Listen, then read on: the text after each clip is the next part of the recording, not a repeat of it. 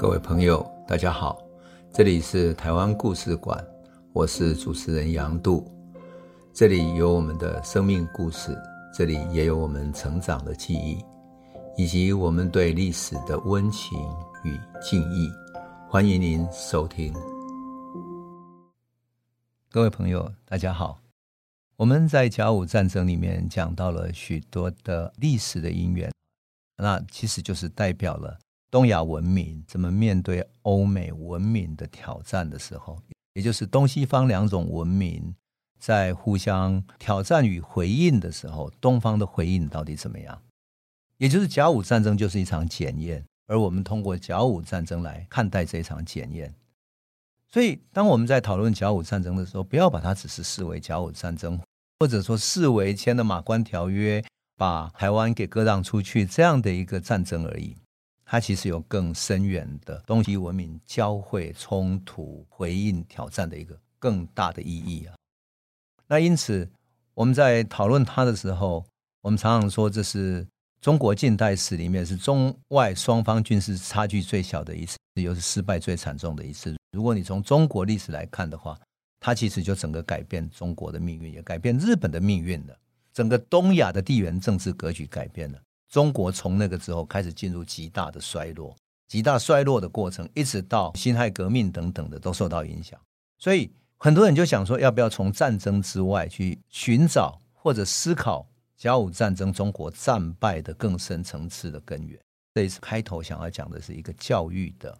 为什么讲教育？因为教育就是人才，有人才才能够谈到改革，而人才跟教育所建立的那样的一种。踏实的基础就是这个国家走向现代化最实在的基础。开始的时候，我想讲一个人物，是我觉得印象非常深刻的一个日本的教育改革家，叫做森有礼。森林的森，有礼貌的有礼啊，森有礼。他是日本幕府统治末期到美国留学的少数人之一。他一八七零年去日本留学，可是呢，在此之前，在一八六五年，森有礼最先是被鹿儿岛的藩主。选派到英国去留学，在伦敦大学的学院学习近代科学，包括了数学、物理、化学。他的同学里面，就等于从日本的几个幕府啦或者岛的藩主派出去的，还有一些后来的企业家、政治家等等的。到了一八六六年的时候，就是明治维新开始在日本发动的时候，申有礼就在英国受到很大的鼓舞。几年之后，就一八六八年。三年后，他回到日本，他出任外国官权的判事，就是一个小的官员。有意思的是，几年后，他跟福泽谕吉、西周、西村茂树等等这些人办了一个明六社，明朝六社，从事启蒙运动。我们都知道，福泽谕吉是日本的思想家，而且他是提出日本未来的国家方向是脱亚入欧。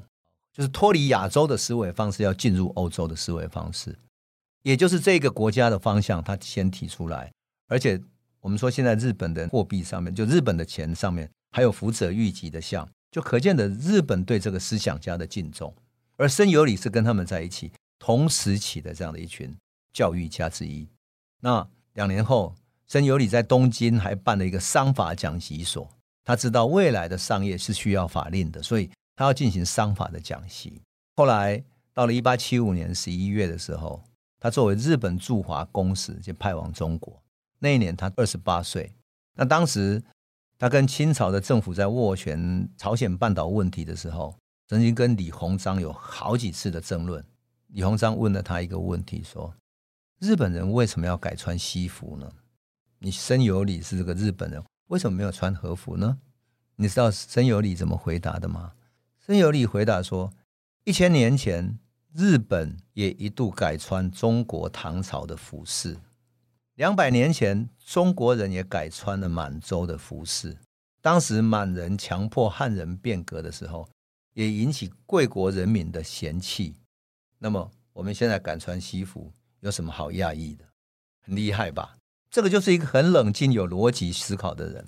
当然，后来这就是他跟李鸿章的一个交锋。”到了一八七七年，他出任到英国公使，但是很有意思的是，后来跟伊藤博文是很要好的朋友，而且呢，是一起在英国的伦敦大学学院留学的好朋友。所以，当伊藤博文应邀出任内阁文部大臣的时候，他开始发动日本的教育改革。所以，日本文部省在森有礼的领导底下，废止了原来施行的各种教育令，新颁布的一个学校令，还有帝国大学令，等于他通过法令树立了一个新的教育改革的体制。那一八八六年的四月，他又颁布了师范学校令，就是设设立一个你要准备教很多学生的师范学校。来培育老师，还有小学校令等等，也就是建立了一系列的跟欧洲一样那种进行教育体制的改革。这些条例后来都被视为日本现代学制的一个基础。当然，到了一八八九年，其实是甲午战争之前呢、啊，大概二月十一号，日本帝国宪法哈，大日本帝国宪法颁布的当天，森有礼被邀请的出席，所以他准备出席的时候，结果呢，他被一个。日本国粹主义的支持者用一个理由把他刺杀，杀死了。那一年他才四十一岁。这个刺杀他的理由是什么呢？是参拜伊势神宫的时候态度不敬。我不知道这个说法是什么，但是以当时日本右翼的这种态度的发展哈，或者说他们的发展态势来讲，对于改革派事实上是非常不满的。日本传统的武士终究是对于这些现代化的改革派是不满的。正如同清廷这样，但是日本来讲的话，终究是由这些改革派掌握了国家的权力。所以，当我们谈到中国和日本的各种明治维新为什么不同的时候，我常常听到我们知识界的朋友会说：“哎呀，中国就少了一个明治维新。”其实不是少一个明治维新的，中国也一样派了很多人出去，派了这些留学生，派了人进行各种改革，甚至于教育体制改革。我就看到森有礼在日本进行这种教育改革的时候，我想到说，中国有可能吗？如果他要进行这种体制改革，那么所有清朝通过这种传统考试、封建制度所选出来的这些官员，那以后怎么办呢？整个中国过去的封建制度、考试制度，整个要改变了。那官僚系统的养成也改变了，选拔官员的整个体制也改变，是不是整个国家体制改变？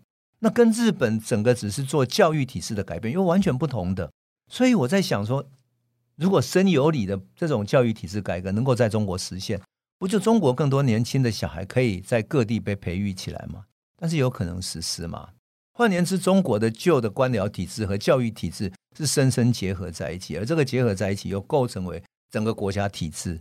这个国家体制到最后影响了什么？影响了国家的变革。所以。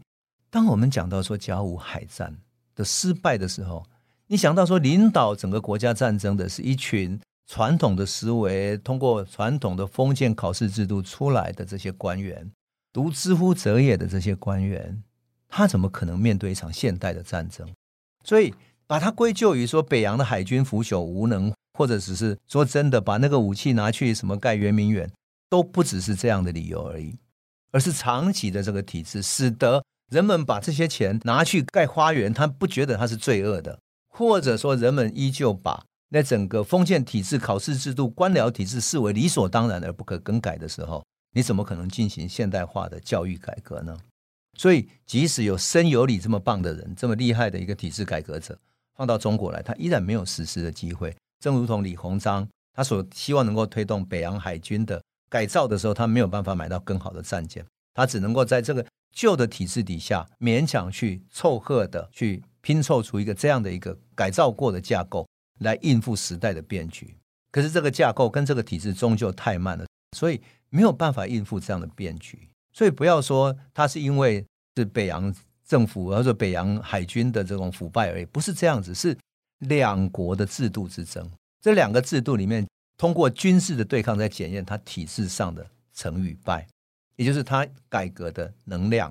换言之，当我们谈到现代化的时候，就不再只是一个军事的问题，而是一个民间的制度性的，从民间到官方到整个体制的总体思考才行。当然，也有一些人谈到了中日双方，特别是对于战争有完全不同的观念，这很有趣。为什么？日本在甲午战争之前已经派人出来对中国进行各种信息战跟情报战。很多学者都知道，说日本在甲午战前的十几年就着手在中国各地设立各种谍报网，雇佣而且收集各种情报，甚至于战争爆发之前，日本的谍报员叫石川五一啊，就收买天津的军械局的一些人去收集他们到底有什么样的枪炮，各营有多少刀、多少矛、多少火药等等，甚至于连清廷的最大的大炮，然后上面亮着官兵的衣服，甚至于说一个指挥官跟他的士兵在。战舰上面开始在赌博，士兵的士气其实是很混乱的、很散漫的，连这种情报都有。所以在情报的对比上，其实中日两方是完全不同的。因为不同的对比，甚至于连谍报战都完全不同的对比，你就可以知道甲午战争其实不仅仅是这样子而已。好，从这个大的历史来看，我们也可以看见，在这样的一个结构底下，甲午战争其实是一个转捩点，真正的转捩点。如果从甲午战争开始往后看的话，我们看见大历史的改变。甲午战争结束之后，让所有中国人看清楚，清廷根本不足以应付这个世界的变局。所以孙中山的革命，乃至于后来的辛亥革命，就变成是一个必然要走的道路，因为你已经无法在清廷里面寻求到他的任何改革的可能了，只好走上革命之路。所以梁启超曾经讲过，他说：“中国四千年的大梦，哈。”之所以能够唤醒，实在是始于甲午战争战败之后割让了台湾，而且赔偿了两百兆的银元，从这里开始的。所以准确的意义来讲，梁启超他们来讲的哈，就是说，不是因为鸦片战争唤醒了中国，是甲午大败之后，才是中国人真正睁开眼睛看着世界。他发现一个小小的日本都可以把你打败成这样，你终于可以看见，你要彻底走现代化的道路，不能只是。中学为体，西学为用，等等，你必须有体制性的、制度性的变革才行。当然，甲午战争也导致了日本从现代化的道路走向了军国主义。日本打赢了韩国，把韩国占有了，然后还强迫中国割让了辽东半岛跟台湾。而辽东半岛后来因为英国、法国、德国的干涉，所以他归还了。可是清廷赔偿了他五千万两白银，多赔的，然后才取回了辽东半岛。但台湾就永久割让出去了，这当然就影响后来台湾的命运。可是日本呢？日本这一场很有趣，因为在甲午战争之前，日本不一定有把握能够赢，所以他们提出来一个说法，叫做拼了全国的力气，叫做什么国运相赌，用国家的国运去相赌，就是来赌这一局，这样准备以小博大。结果这一局让他打赢了，所以日本在甲午战后，他开始自我膨胀，加上。有那么多的白银的赔款，所以日本就拿来全部扩充他的军备，慢慢发展出他的军事工业。到了一九零四年的时候，事实上俄国已经开始不断在亚洲扩张，所以他就跟日本在中国的东北形成了对抗。因为日本打完了韩国之后，在中国的东北扩张之后，就跟俄国对撞，所以最后在中国东北那边发生了一场战争，叫日俄战争。这一场呢，对日本来讲也是国运相赌。因为日本一直认为俄国是无比强大的欧洲国家，他能够打赢吗？他不知道，他依然想要以小博大。最有名的电影叫做《二零三高地》啊，日本一个很有名的导演导的，就讲了这场日俄战争，打得非常之惨烈。日本把他的部队全部派上战场去打。有意思的是，他们的战场在中国的领土上打的。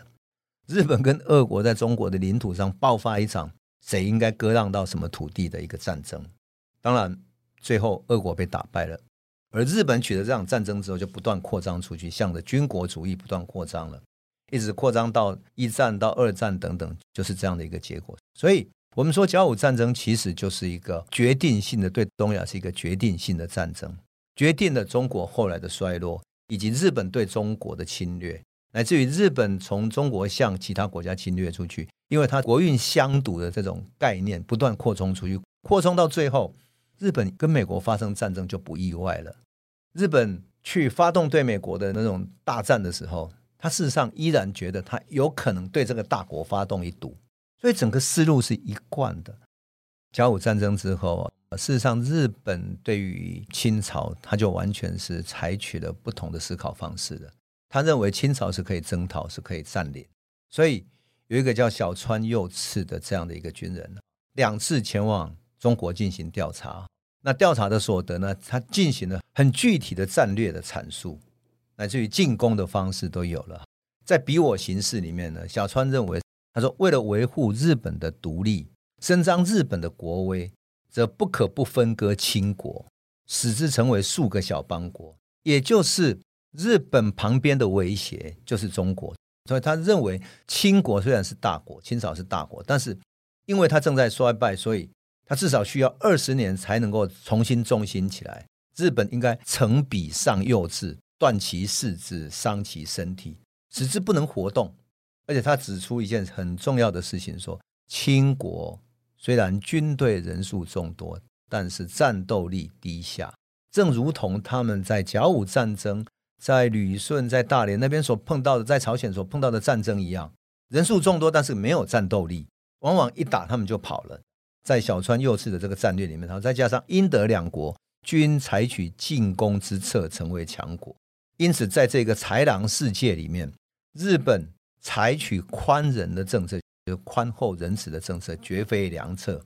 而在随后他的作战计划片里面，他认为最理想的作战方式是什么？就是让日本海军击溃清国海军，攻占北京，擒获，就是把那个清国的皇帝擒获抓起来，并在清国各个重要城市进行军事占领，使之成为持久状态。在善后篇里面。他提出了一个很有趣的，他说，在西方势力介入以前，日本知道说，他攻打中国，西方的英法德绝对都会进来，俄国也会进来的。所以在西方势力介入以前，应该先把中国中部的重要地区成为日本的版图。为什么？因为中国中部的重要地区都是汉人，而这些汉人是要反清复明的，去挑逗他们跟清廷的矛盾，所以这个是可以的。因此，把中国的中部地区成为日本的版图。然后把清朝的政府打回到东三省，就是满人打回到东三省去。